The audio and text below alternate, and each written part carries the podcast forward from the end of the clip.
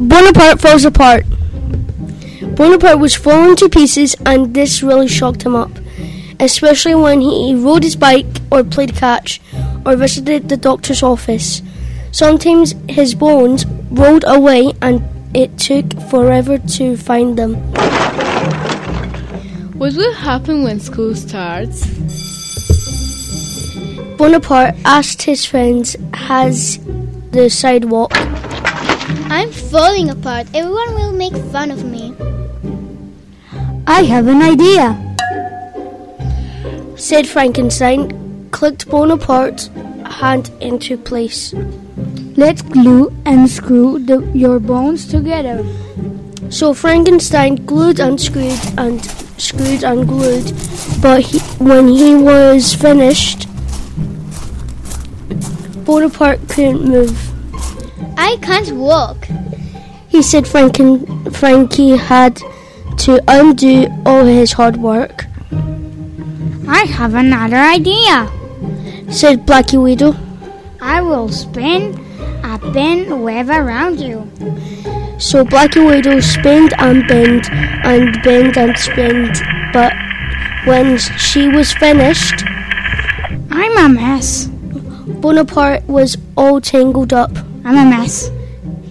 He said Blackie Widow had to undo all her hard work. I have the best idea of all, said Mummicula. I will wrap and strap your bones in place. So Mummicula wrapped and strapped and strapped and wrapped, but when he was finished, the part couldn't see. Where is everybody? He asked in a muffled voice. Mummicula had to undo all his hard work. Times passed and Bonaparte was worried about school that his head fell off.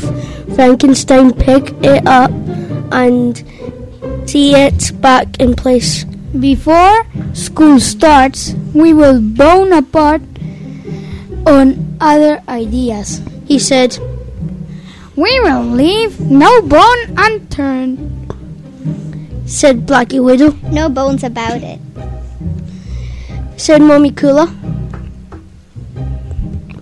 But none of the ideas they came up seemed just right until a dog ran by with a bone in his mouth. That bone lover would be perfect for Bonaparte, said Mummicula. So they ran after the dog.